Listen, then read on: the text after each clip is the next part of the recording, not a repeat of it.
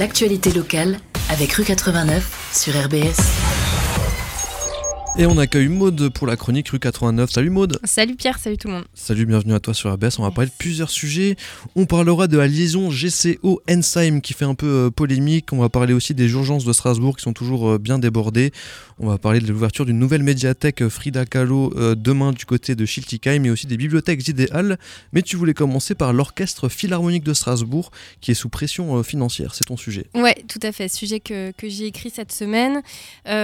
donc l'Orchestre Philharmonique de Strasbourg, institution euh, historique ici de la ville, euh, qui existe depuis le 19e siècle. Euh, et, en fait, le sujet, c'est que, c'est que les subventions données par la ville ont été baissées. Mhm. mais ça, ça concerne tout le monde de la culture et ça a été annoncé par la ville en 2022 parce que voilà, rigueur budgétaire, crise en Ukraine, crise énergétique, etc. la ville annonce qu'elle va baisser le budget, mais forcément, bah, pour des institutions culturelles qui ne dépendent que des subventions parce que sinon elles ne vivent pas, bah, c'est très compliqué.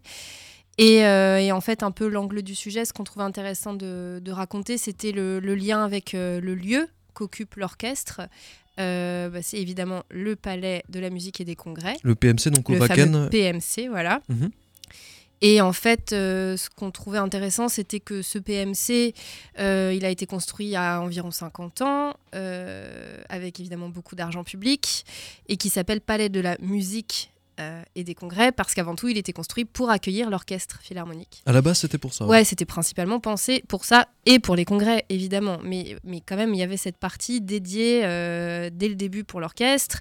Euh, et donc, en fait, aujourd'hui, ce PMC, il est géré par une entreprise qui est en gros privé-public. Enfin, ça s'appelle une société d'économie mixte, euh, mais qui est détenue en gros à moitié par la ville de Strasbourg et à moitié par une société privée qui fait de l'événementiel. Donc on n'est pas sur une association à but non lucratif. Pas du tout. Non, pas du tout.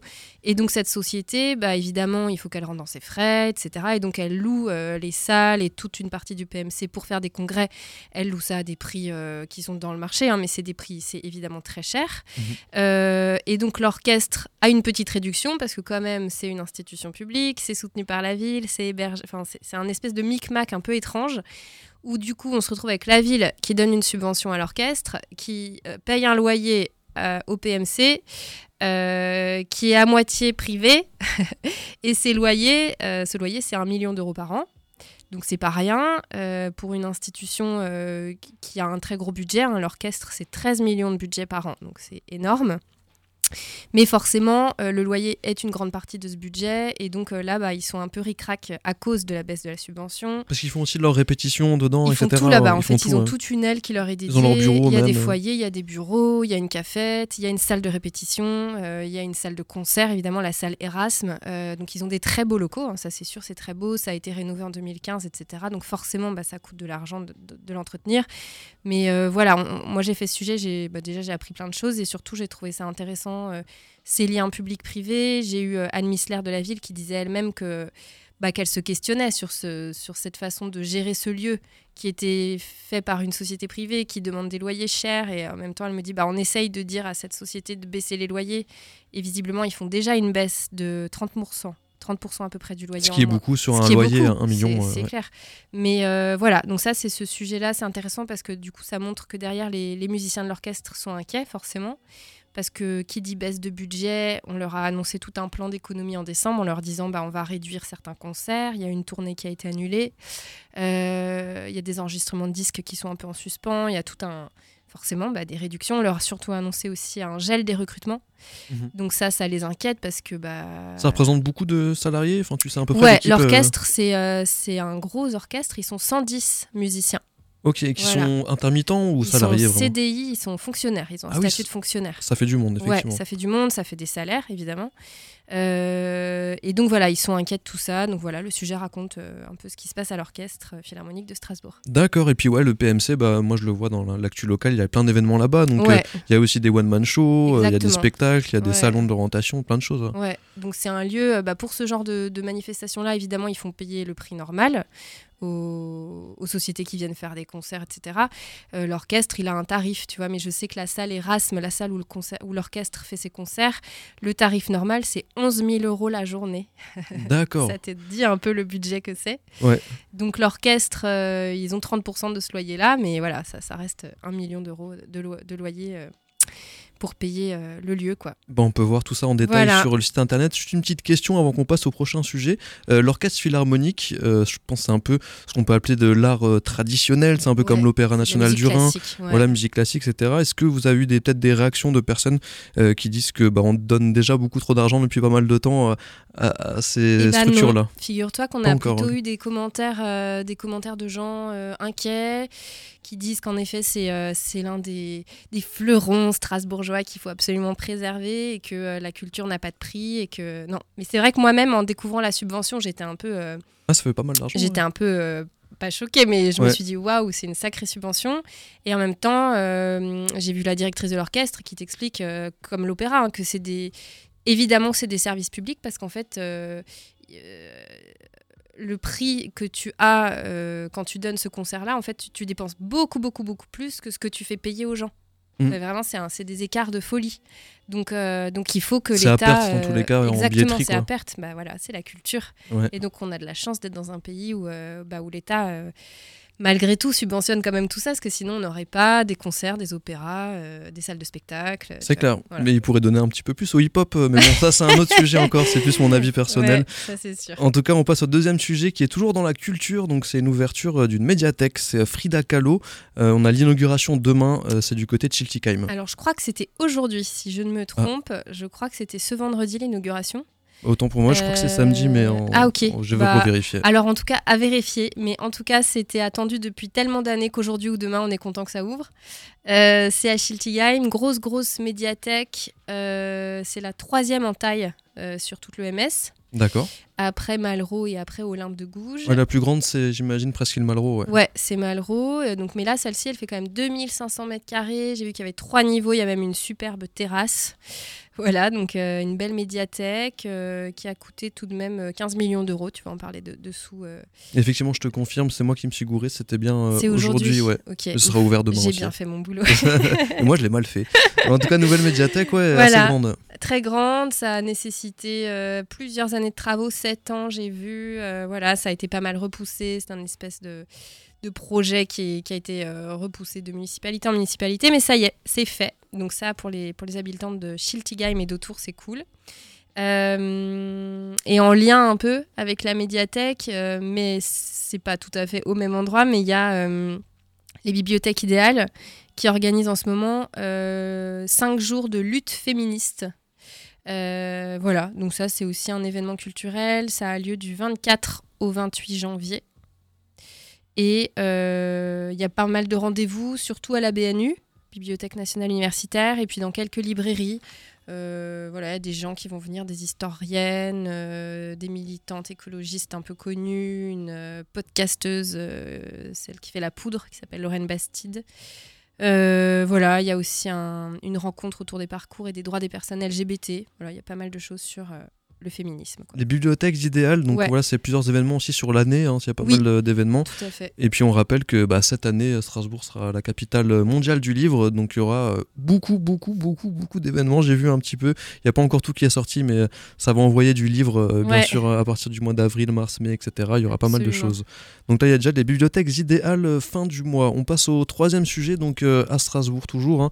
Les urgences, on a vu des images qui ont tourné nationalement même sur des, euh, des urgences, des lits qui, étaient, qui se mettaient euh, à même la rue, quoi, à même euh, devant l'hôpital civil parce qu'il y avait trop de problèmes, trop de pas assez de Ouais. place. Tout à fait. Alors ça, en fait, euh, on en a parlé dès le mois de décembre parce que le 22 décembre, donc il y a eu une unité sanitaire mobile, donc c'est USM, qui a été installée sur le parking du nouvel hôpital civil.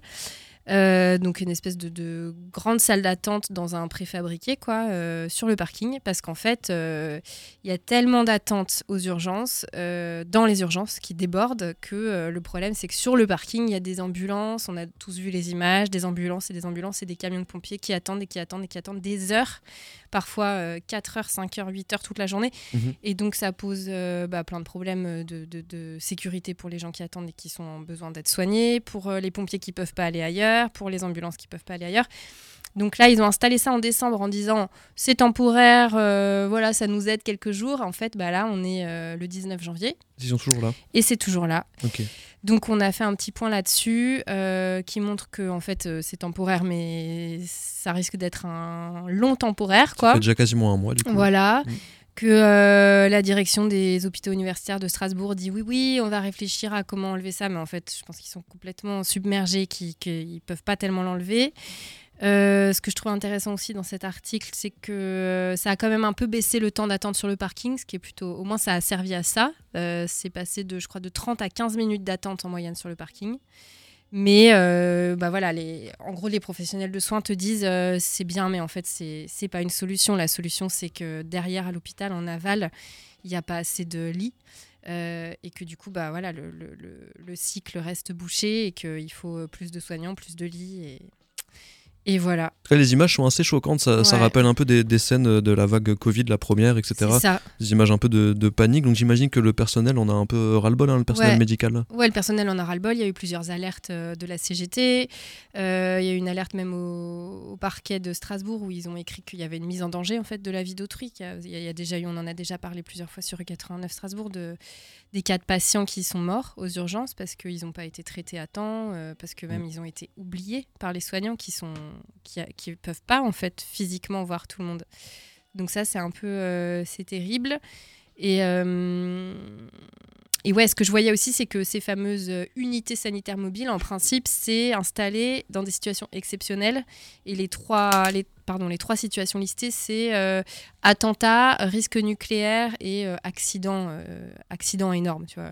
D'accord. Et là, on se dit, bah, en fait, on est dans, dans aucun des trois cas. Est dans la routine, entre voilà. guillemets. Ouais. Et c'est un peu terrible. Et j'en parlais à un médecin là, qui me disait, c'est fou. C'est fou et c'est c'est l'effondrement de l'hôpital. Et à part euh, l'explication du fait qu'il n'y a pas assez de personnel, est-ce qu'il y a une vague de grippe Je sais pas, quelque chose qui expliquerait aussi qu'il y ait plus de, de patients? Non, moi ça je sais pas, je sais pas, je, je, je pense pas. Je pense que c'est malheureusement c'est euh, le quotidien. C'est le quotidien. Alors peut-être qu'en effet, là, avec l'hiver, tu as la grippe, tu as eu un peu le Covid de nouveau, euh, mais mm -hmm. tu vois, le fait que ça dure, là, le 19 janvier... ouais. En, en, tout cas, on espère que ça va s'arranger. On peut voir ouais. tout ça en détail euh, du côté de rue 89 Strasbourg. On va passer au dernier sujet. Ça fait pas mal polémique euh, chez les élus, notamment chez un peu tout le monde. Euh, déjà à l'époque, hein, le GCO, donc le grand contournement ouest, ça faisait énormément parler pendant des années. Et là, on parle d'une liaison possible avec Ensheim, donc l'aéroport de Strasbourg. Voilà, alors c'est un projet de route. Euh, ça fait aussi plusieurs années qu'on en parle visiblement et que euh, les élus en parlent avec euh, l'Eurométropole de Strasbourg. un projet de route, on parle d'un tout petit tronçon, c'est 3 km, qui relierait l'aéroport d'Ensheim au GCO. et donc, bah, voilà, c'est un sujet de Anne Mélier qui explique comment le maire de Dupigheim, qui est donc la commune juste à côté, maire nouvellement élu, enfin élu là en 2020, donc il est assez, assez récent, voilà.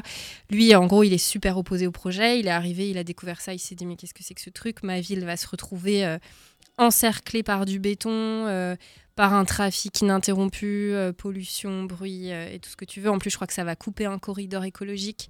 Donc voilà, ça soulève plein de questions. Tu as aussi une association d'habitants qui, évidemment, est contre. Ouais. Euh, voilà, gros débat à venir dans le futur parce que ça n'a pas encore été tranché. Mais donc voilà, il y a de grosses oppositions et en même temps, bah, comme d'habitude, des arguments économiques opposés de l'autre côté qui disent que c'est nécessaire, que ça va permettre que l'aéroport soit mieux desservi, alors que bon. T'en as d'autres qui disent que tout va bien, que c'est très bien desservi, mais voilà, tu as toujours ouais. les, les, deux, les deux camps. Donc, euh, ouais, gros sujet à suivre de nouveau euh, pour nos campagnes.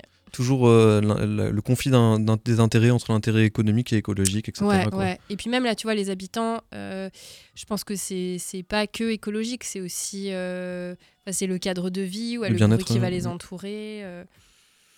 Ouais, voilà. À suivre du côté de chez vous. Merci beaucoup, Maude de Carpentier, Merci à du toi. coup, journaliste à rue 89 Strasbourg. Et retrouvez tout bientôt cette chronique sur les plateformes de streaming. Bonne soirée. Bonne soirée.